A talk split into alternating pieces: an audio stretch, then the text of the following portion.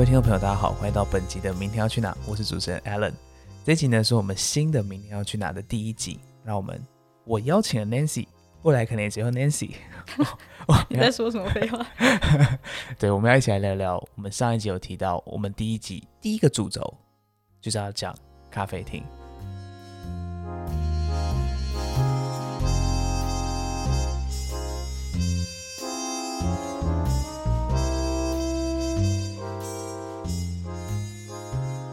平常去咖啡厅都是因为我想要找一个地方待着，可以做事。嗯，对，可是因为我待在家里可能太容易就是耍耍废废，然后躺在床上一天就过了。然后我要去咖啡厅，就是找一个一个舒服的地方，可是我又不会耍废，然后我可以做一点正事的地方，所以有点像是。休假还在工作的感觉，其实也不一定啊，你可能是在做一些看 Netflix，对对之类的，或是看书。在家也可以看 Netflix 啊，为什么一定要去咖啡厅？因为我觉得有时候其实享受一种那种氛围，你可能是想象要把家或者你自己房间变成那样，可是你做不到，然后有一个咖啡厅做到了，那你就直接这这个去那咖啡这我我蛮可以理解的。就我之前就是家里比较小的时候，然后我就一直在幻想说，哎，我如果房间变大后，我要怎么样怎么样怎么样？我这边要贴什么足球员的海报，我这边要放我自己的照片什么的这种摆设，放张桌子。然后结果呢，后来呢，我自己租屋有一个比较大的空间之后，我完全没想法，而且甚至会觉得超级麻烦，因为就比如说像咖啡厅，他们选择的所有不同的摆设装潢，然后他们可能会来自同一个设计师，或是每一个小碗盘都可能是那种。我之前有遇过很多咖啡厅，他们会说他们有特别去买，嗯，没有特别去买，是某一种巧合或是机缘。哦，我这是在这边买的，哦，我这是在哪某个某个跳蚤市场我看到，我觉得很喜欢带回来，所以那个是一个慢慢被建构的一个空间，就会比较特别吧，应该这样讲。嗯，就是一个特别的每个人审美，然后选出来的东西。对，那如果聊到空间的话，你觉得你自己比较喜欢的咖啡厅的形式是怎么样？就是空间的布置、装潢的形式是怎么样子的？嗯，我会比较喜欢，可能它要不就是工业风，然后暗一点，然后有一点旧旧的感觉；要不它就是日式的，然后亮一点，然后很干净，然后会有什么摆个干燥花那一种。比较小清新一点，对，可是就是这两个我比较文青、文青一点的那种吗？所谓文青，你的手指就是它，所谓文青，嗯，可以说是吧？工业风的东西哦。我自己其实你说的工业风会是它只是比较多铁件吗？还是它是真的是呃充满了一些，例如说我之前去过一些咖啡厅是跟直接放那种铁桶当做椅子，嗯，是类似那样子的工业风吗？然后有些齿轮，然后有一些在墙壁上或天花板，你可以很明显看到铁件或水管的那种。对，我觉得是这种，或者是他可能没有特别去，他可能是一间老屋，然后他没有特别去把一些老旧的地方盖起来，它可能一些钢筋啊，或是水泥没有特别重新铺过那一种，这样算是工业风的一种吗？还是算是老屋？两种，而且我大概可以理解你喜欢的咖啡厅是什么样的形式。嗯像我自己，我觉得也有很，我也很喜欢老屋这种，尤其像我们上一集有提到，像赤峰街嗯里面的很多咖啡厅都很值得我们去试试看，因为很多我没有去过，可是会觉得抱着去，并不说，并不能说踩雷，因为我觉得赤峰街很多的都很优质，就是它的它在水准之上。然后，因为我就很喜欢老屋的那种感觉，因为老屋我觉得很有趣，会有点像是这个空间，它很像是一个有机体，它本来就是自己在酝酿一些东西，或者创造一些东西。然后新的屋主，因为是老屋翻新嘛，新的屋主或者就是所谓的咖啡厅的老板，他怎么样去跟这个空间互动，然后交融出新的嗯。一个全新的样貌，我觉得这真的超酷、超有趣。像是被你讲，我就讲到我们上一集有提到那个赤峰街，嗯。然后其实我不但不太能够确定赤峰街原本之前长什么样子，它是在哎不是赤峰街，我要讲的是北风社，嗯，赤峰街的北风社，我 还反正自己讲讲全部都讲赤峰街，对，是赤峰街的北风社那家咖啡厅。然后一开始不太能够确定，呃，应该说我到现在还是不够不能确定它以前是什么东西。它就在一个老屋的二楼，然后上去的时候会看起来舒舒服服的，然后并不能说整个空间很明亮，可是也不到昏暗，就大概是黄灯。嗯然后你大概每个桌子都还是可以看到亮的，就是你不会觉得它特别暗，不会像酒吧那么暗。然后有一个吧台，位置其实蛮大的。我觉得它最特别的地方是它有一个二楼榻榻米区。那有一次我跟朋友去的时候，在上面坐坐着聊天是蛮舒服的，可是坐着用电脑可能有时候脚会麻。对脚会麻。还有另外一个特别点是它的阳台的地方，好像是赤峰街那边的空间设计，就是呃，在住家或是每个空间的阳台都是在后面的。嗯，因为一般来说，我们就是呃，想象那种台湾的独栋透天厝，阳台是面对马路的，对，阳台是面对跟大门是同一侧的嘛。可是赤峰街那边好像很多，因为你上一集讲到那个普普商店，然后去查了一下那个它的图片之后，发现哎，它其实里面也有一个阳台。嗯那北风社这家咖啡厅里面其实也有一个阳台，那它那个阳台是做成一个吸烟区，然后有旁边是厕所，所以那边是很舒服，你可以看到外面的景色。然后我有发现到那边旁边有一间小小看起来像以前的厨房，所以我是蛮好奇，以前那边如果是一个住家的话，它的格局到底是怎么样子？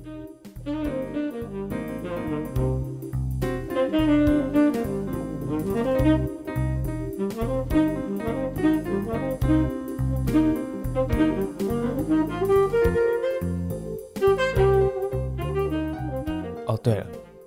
那你平常去咖啡厅的话，你会点什么东西？你会因为例如说甜点慕名而去吗？还是这不是你考量的重点？这其实不是我考量重点，我觉得我去都是因为那边的气氛。所以是吃空间的，不吃饮料。诶，可以这么说吧，因为我没有，因为咖啡厅可能大家都会去点咖啡，嗯，但是因为我平常不怎么喝咖啡，所以我都点一些茶啊或是其他的东西。对，然后甜点的话也不一定会点，因为其实我可能到那边都只点一杯饮料而已。然后他如果准备一些轻食的话，我很常忘记吃饭，所以我就会也没有去点它。所以食物不是我首要的考量。那如果一家的那个饮料真的是难喝到爆，你会不会很堵然？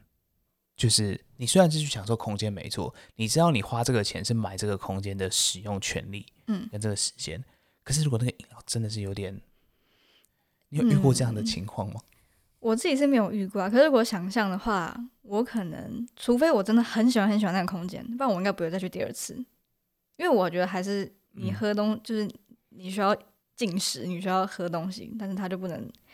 太难喝。嗯，可以理解。我记得我自己去一家咖啡厅，叫做左先生咖啡馆，是我们明天要去拿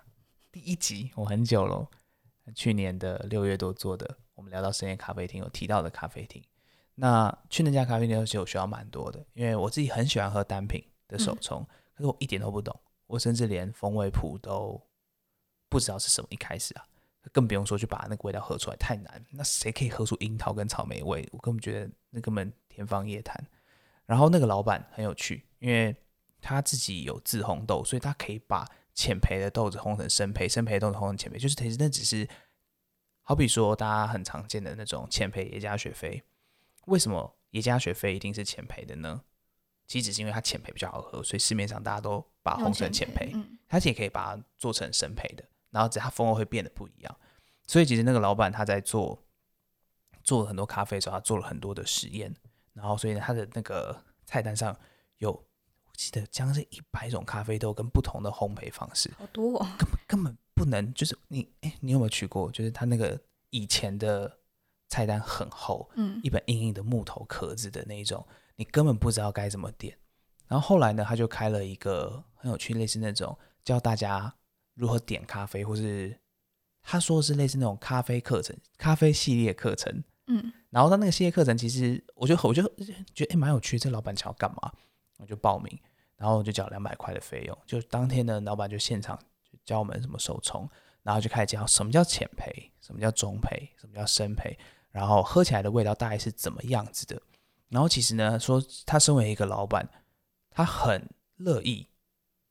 推荐饮料给客人。嗯，可是当你今天只问老板说：“老板，你有什么推荐的吗？”他会不知道从何推荐起吧？所以呢，如果你今天就可以跟他说说一些你想要的感觉，例如说，哦，我其实想要喝一点苦味的，或者其实如果有喝过很多手中，有些的手中喝起来很像是酒体的感觉，很浑厚，喝完之后会有点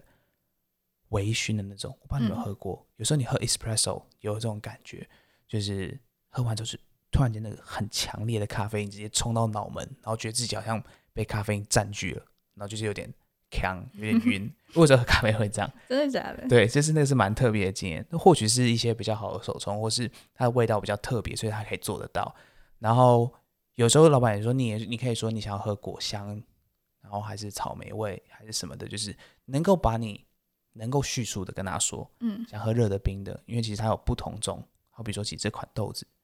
嗯比较适合做冰的，那你喝冰的就他就推你这一款。嗯那其实那时候是学到蛮多的。然后我觉得，哦，还没讲到那堂课。那堂课除了学到这个之外呢，最有趣的事情是，那个老板竟然就请我们吃超级豪华整桌的日式料理。真的假的？我觉得嗯奇怪，那个那个咖啡厅根本没有卖日式料理。啊，然后因为他是说，呃，最近刚好我那个民生社区附近的那个店家开一个日式料理，新开的店啊，我想说支持一下。然后、呃、老板在你旁边，然后哦，大家好，我是那个 日式料理店老板。呃 我是玉池城的呃料理料理店的老板，然后大家怎样怎样，就很开心。其实它是一个很像是为了凝聚，社区一种对对对，或是老饕，嗯然后凝聚起来的一个聚会，那也让我学到了该怎么喝咖啡，所以这件事情蛮有趣的。你自己有跟一些咖啡厅的老板有一些互动，或是特别的故事吗？有我想到就在我先生的隔壁有一间咖啡厅叫乐乐咖啡，嗯然后我会去的原因是因为它可以带宠物，然后为我养了一只狗狗，它叫做辛巴，然后我很常来民生社区的时候就会带辛巴一起去，然后那边坐着喝嗯咖啡或什么的。然后呢，我第一次带它去的时候，辛巴也很小，可能才六个月而已，然后那就小小只，很可爱，然后就是吸引了所有店员的目光，就是每一个店员都跑来跟他说：“哎、我可以摸摸他吗？他叫什么名字？他会握手吗？”这个东西叫 Patrick，就是因为像是你养了一只狗之后，然后路上女女生就会说哇，你的狗好可爱哦，然后就会说你要来我家看猫吗？我我家猫也会跟我玩。对，对，反正那时候就是每一个店员都跑来问候辛巴这样子，啊、然后还会倒水给他喝啊，什么直接跟他玩啊。嗯，然后呢，结果呢，过不久，我又就是我没有带辛巴去，我自己去，然后呢，我就变成跟一般客人一样，就是 他们就是没有特别。就是跟我有互动，因为辛巴没有来.对，就是我就是一个一般的客人。对你就是一个 nobody，你就是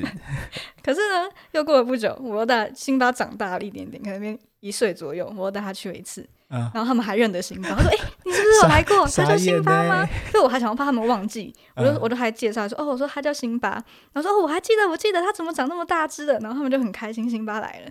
你下次以他们，你下次问他说，那你记得我吗？我他我们就啊，当然啦，你就是辛巴的主人。没有，我觉得这种问题我就比较比较尴尬，就是没关系，我不用问。反正因为就是有辛巴的关系，所以就是因为那间那间店的员工也都是很喜欢宠物，像很多猫咪啊或是狗狗的主人会带他们的宠物一起去，嗯，对，所以他们对宠物是非常友善的。嗯所以我觉得他们认辛巴这件事情，我也是心理上可以接受啦。就是没有辛巴的话，我就是一般人，我也不是辛巴的，就是 那听起来好可怜哦，比狗还不如。没没关系，我接受啊。哎、我突然想到，你这样子就是能够接受宠物的咖啡厅多不多啊？其实，其实我觉得没有到很多诶、像是餐厅或是咖啡厅没有到很多，嗯，他们是怕狗狗乱跑就可能会去啃一些木头啊，或是可能会大小便之类的。哦，你家那只狗可能真的要注意这点我家狗怎么，manner，它这个它需要需要招需要调教一下。没有啦？就是因为有些哦，因为有些餐厅可能会怕什么狗毛飞进食物，也有啊，对，可能。这个确实是一个很大的问题。嗯，像我去一间内湖的，它是一间咖啡厅，可是它一间餐厅。然后像是它也是可以带宠物，可是宠物就只能特定，就是特定在某一区而已。然后你其他人就是，嗯、其呃，如果你带狗的话，你就不能到其他区域，你只能在它那一块区域这样子。只能在宠物区这样子的概念。嗯，可能就是怕有人会不喜欢说他吃饭的时候旁边有动物啊之类的，那他就不会安排一般的客人在那一区。嗯，就是刚刚前面说的那种卫生的问题。对对对，有些人还是不太能够接受，不是不是不是，我觉得不是能不能接受的问题，可能就是真的会过敏。对，就是他对毛发过敏。那其实这样也是也蛮好的、啊，就是一种双赢的概念。对，我觉得我们应该要多聊聊咖啡厅的。我们刚才就是 聊了扯了很远，我现在就是硬我硬转一个很硬的话题进来，请就是看听起来，其实我跟你去的比较多都是类似所谓独立的咖啡厅吧。对，你平常会去一些连锁的咖啡厅吗？我会外带，比如说外带星巴克这样子。可是我喝星巴克也不喝咖啡。嗯就是哦，没，其实没，我觉得没有关系。我以前很不能接受，假设你去咖啡厅，那你不能喝咖啡，为什么？我不知道，我就觉得 fuck，那你干嘛去咖啡厅？咖啡厅可是我我释怀了，我长大了，我成长，我就以前就是你知道心胸比较狭窄，我现在知道就是咖啡厅它是可以提供其他饮料的。当然，然后因为其实我身边开始慢慢越来越多朋友，就是呃，因为我自己在结案的关系，所以我们很常会约去咖啡厅工作，然后就发现很多朋友就是哎，诶他到那个地方，然后他也不会点咖啡，他永远就是点红茶，最常点可是水果茶，嗯，他就是点那些东西，他就只是想要坐着，所以我开始释怀这件事情。对，而且我们通常最常去的就是在那个呃路易莎或卡玛，嗯，它连锁的，然后通常呃路易莎是会比较多，因为价格比较便宜。对，然后我跟有一个呃我的老板嘛，我的业主，就是我们每周一会固定在那边开会。我甚至都觉得那些店员都看到我，他都知道我要点什么认。得了。对他都会说：“啊，你今天要吃猪，就是猪猪肉堡吗？”我说：“哦，先不用，就我 刚吃完早餐。”他都会说：“哎、你要来配，然后要就是刷那个载具。”他就嗯完全知道我是谁。所以对我而言，连锁咖啡厅，尤其像是路易莎这种，它打出一个平价的市场，对我而言是方便的。嗯，对那当然不是为了想要去喝它的饮料，而是呃有点像一样享受空间。可这个享受空间跟我们前面讲这种独立咖啡厅去，好像在这个情况下不应该说是享受空间，而是使用一个空间。比较有点比较像是你你需要办公的感觉吗？对，有点像是，就是它确实是我的一个工作的场合，或是我出在路易莎最常遇到就是那种业务，对，然后在那边卖保险，嗯，我跟你讲哦，你这个机车强制险可以保我们家的，然后我们家也有做这个东西，然后或者说，你有想过你什么时候要退休吗？要不要存一笔？就是你可以，你可以写下我们这个问卷，然后你可以想想看，你每个月工工工作多久，然后就开始，我就我很有趣，我每次都听他们在那边讲，因为我曾经有短暂做过保险业务员，我去考那个证照，就是 for fun，所以就是我那时候去的时候就也了解到这些，然后我们约客户也都是约这些咖啡厅。应该也是因为这种地方大家也都比较会常去吧，就是比较不会有距离感。如果你像你约客户约什么左先生或者什么，可能比较没有人知道。对，没错。然后我刚才想要讲的事情是，那为什么我没有去星巴克？因为它单价比较高吧，我觉得我自己觉得，因为对，这是一个真的最大的问题点。然后还有另外一个点是，我自己看星巴克而言，会比较像时尚单品。嗯，它不是单品手上的单品，是它拿在手上的时尚单品。它是一个配件。对，就很像是大学生要拿一个 MacBook Pro 的电脑，然后而且最好那个苹果还会亮，就那种。我们那时候那个年代很流行这个。什么？可是苹果不是都会亮吗？因为我们就是我，我现在电脑是那个 MacBook Pro 的二零一五年，它是最后一代会亮的，哦，真的吗？下一代开始就再也不会亮了。所以我们嗯刚好就是到了一个那个，就是同学可能要买电脑，你要选择会亮还是不对，会亮？卡在中间啊。怎么很多人说，诶可是我我比较想要会亮的，哎，就这这是一个选购的理由，就是就是它是时尚单品的概念。然后我们我们 sorry sorry，我们讲回那个星巴克，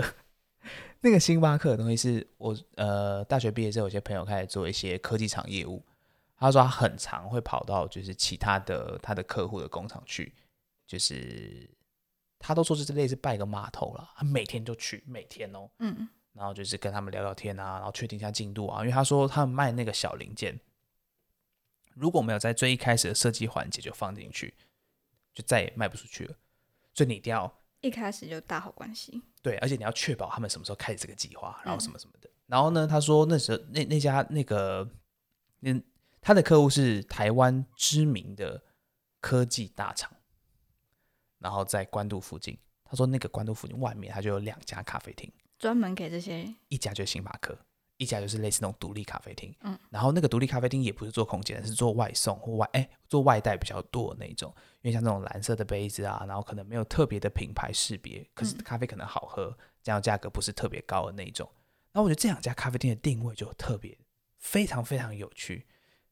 星巴克就是给外面来的业务买进去给工程师，或者买进去给里面的员工的那种嗯。所谓的伴手礼或者打照面的东西。那另外一家咖啡呢，我觉得就是真的是服务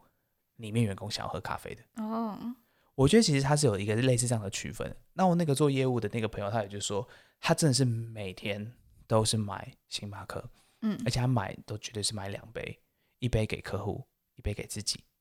就很快乐，这样 没有任何理由。他说，不然我们在聊的时候，只有他有咖啡也很怪。很怪，对啊，对，所以我觉得连锁咖啡是有类似这样子的概念。其实我其实也蛮想要，如果有机会的话啦，我很想要去访问看看我很常去那家路易莎的老板，因为其实他们都是几个年轻人。许愿，现在许愿，拜托让我让我采访，拜托让我采访。没有，就是因为我觉得很特别，因为我之前看过很多路易莎有关于那种呃加盟的故事，我想要知道那这些路易莎的加盟主、这些老板他们是怎么样去生活的，或者是说他们怎么看待咖啡这个东西？因为我嗯相信一定是喜欢咖啡才想要来经营咖啡厅，或许他是在存钱赚他嗯第一桶金之后去开一个属于他自己的对独立咖啡厅。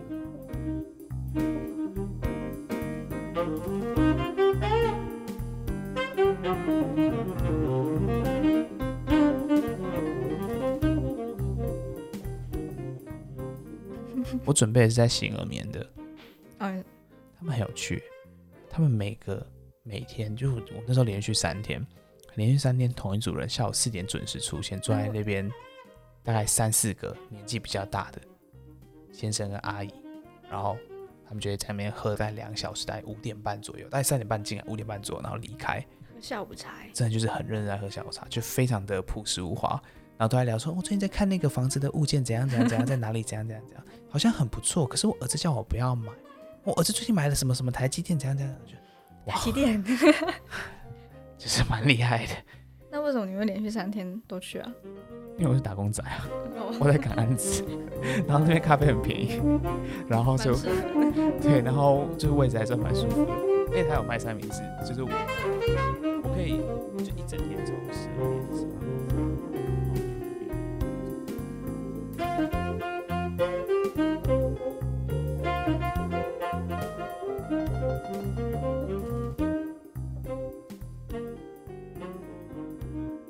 我们刚才前面那一段哦，就是我跟 Nancy 聊到我们为什么会去咖啡厅，然后以及我们平常会去咖啡厅点什么样的餐点，或者是说我们跟一些咖啡厅老板聊天的一些经验，还有呢，我们偶尔去咖啡厅的时候会偷听旁边人聊天，像好比刚才提到那种保险业务啊什么的，甚至到最后讨论到了独立跟连锁的东西。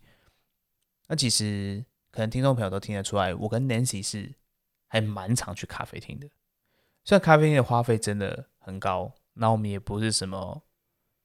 有钱人钱人，这是必须要澄清的。就是对我而言，我是去工作，我就觉得那就是我的办公室租金，然后有时候跟客户员那边也是不错。那我其实还有一个更崇高的理想，就是我其实蛮想要开一家咖啡厅的。那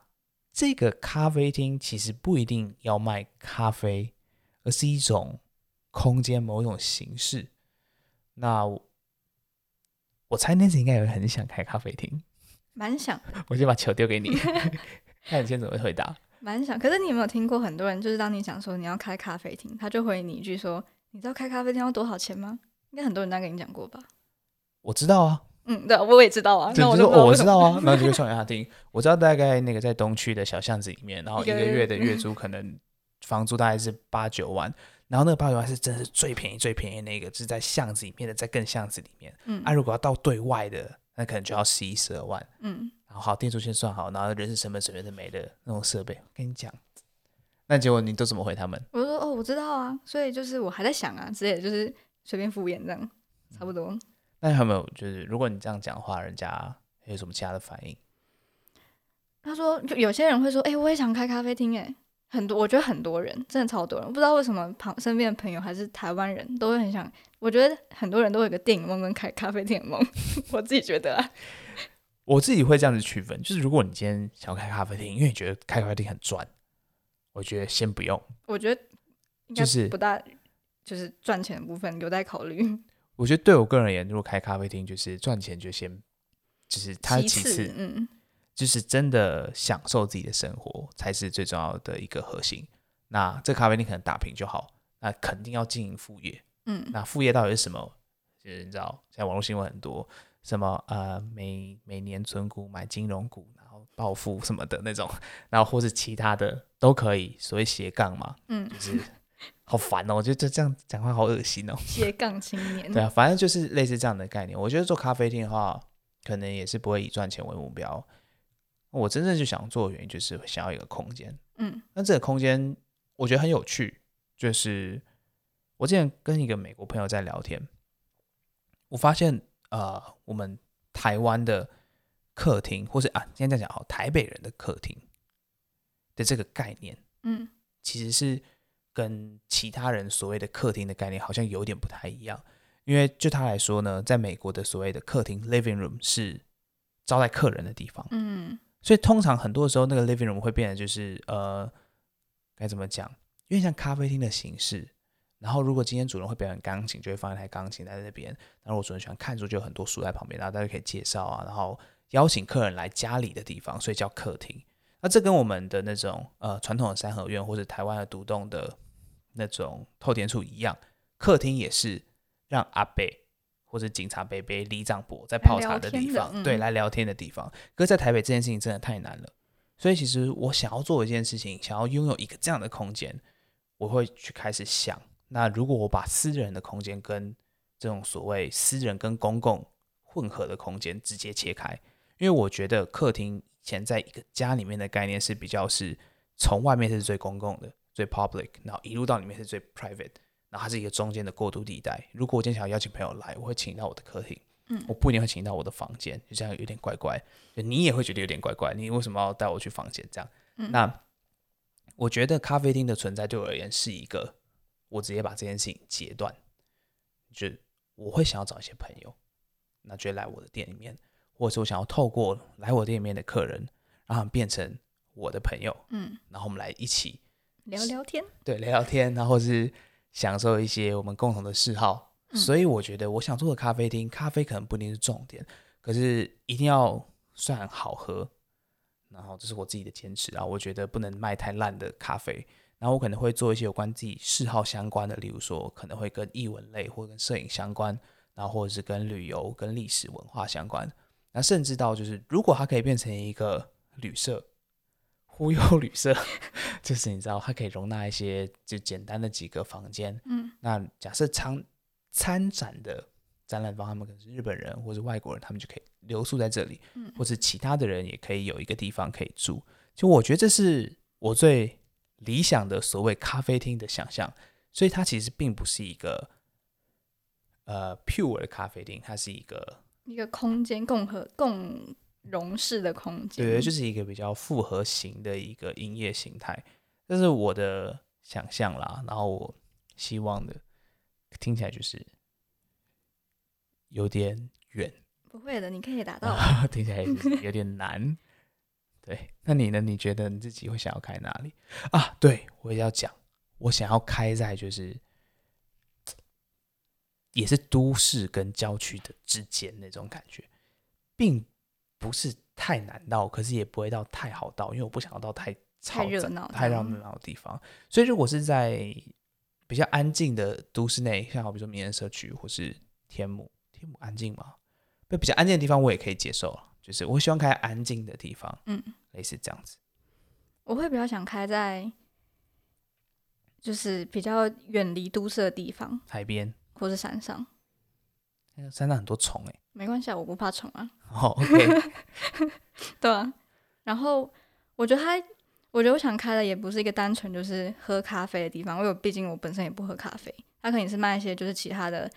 茶饮或者是餐点这样子，也会有这些就是餐点的提供，但是它也算是一个就是提供一个空间吧，因为我想开在呃郊区的原因，是因为我平常住在都市，所以我会想要有一个时间可以去郊区坐着，然后它是一个户外的空间，嗯我，可以坐着，然后可是又很轻易的能够接触到大自然的感觉。有点像是你自己的避，呃，不是避难小屋，我刚才讲过避难小 是一个 resort，就是避暑胜地。哎，对？有点像什么类似 summer house 那种啊感觉对的东西。对对对对就是你有一个你喜欢的环境，然后把它对我把它布置起来，然后也让喜欢这种环境、想要这种空间人可以一起来享受这个空间，这样子。感觉也很不错。或是我也会想要，因为我喜欢一些，我很喜欢看一些漂亮的家具，不管是柜子啊，还是小到什么碗盘之类的这种。嗯然后我可能会也是变成类似一种选物店的感觉吧。我可能看到这个碗好漂亮，我可能买个五个之类的，然后放在那边。那如果你来的话喜欢，你也可以带走，或是你要拿你喜欢的东西跟我交换，随便就是这种感觉。嗯，听起来听起来是一个很浪漫的想法，嗯，我也觉得蛮浪漫的。就是完全不在乎到底会不会赚钱，跟我一样，对，就是想就是一个遥远的梦想。对，当然我们还是回归到现实面，还是会要去考量这件事情。那好比说，刚刚 Nancy 有说到，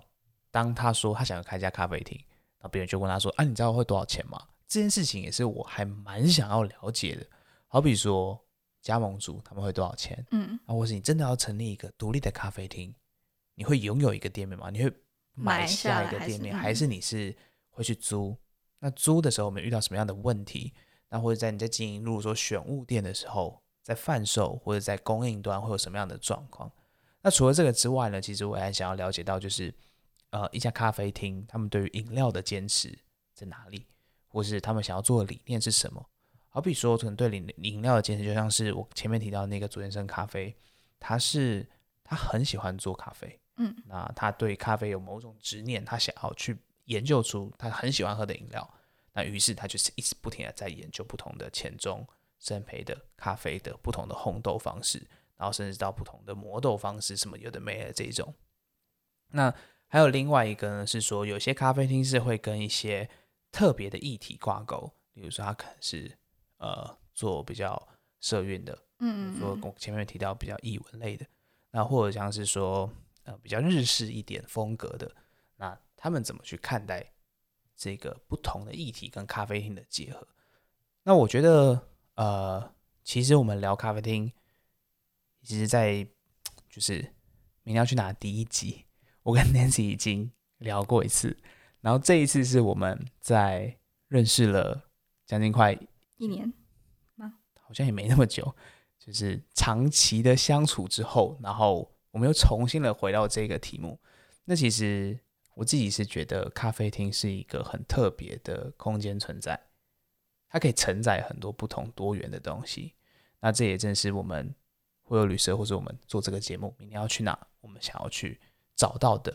或者我们想要去追求，我们想要挖出来的故事，就是类似这样。嗯所以这也是为什么第一个选咖啡厅，而不是像之前的所谓深夜咖啡厅，就是我们不想把自己线索起来，建做起来。对，那未来就是希望听众可以持续锁定我们的节目。我们最近在开始认真的邀访我们想要邀请的来宾。那若真正这些名单是谁，那就等到之后我们节目保持真的播出，对，没错，我们就保持神秘。那我们这里就在此结束了，谢谢大家，耶拜拜。拜拜。